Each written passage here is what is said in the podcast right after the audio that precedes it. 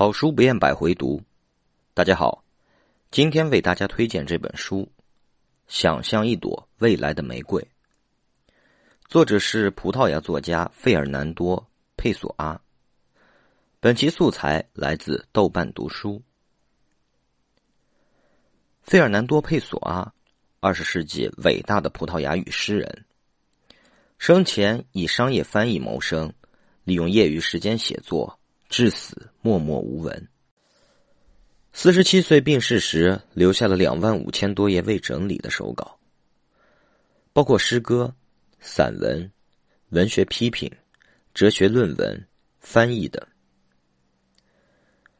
佩索阿的作品世界由众多的译名者组成，除了使用本名以外，他还以卡埃罗、冈波斯、雷耶斯等署名创作。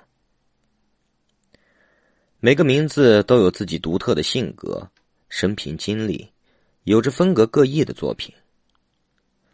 自其去世以后，研究者一直在搜集、整理、出版他的作品。本书主要收录冈波斯的短诗，也收录了著名的长诗《烟草店》《鸦片吸食者》等。这是冈波斯的第一个汉语译本，希望能为中文读者呈现出一个较为清晰的冈波斯形象，为领略佩索阿庞大的写作世界提供一个入口。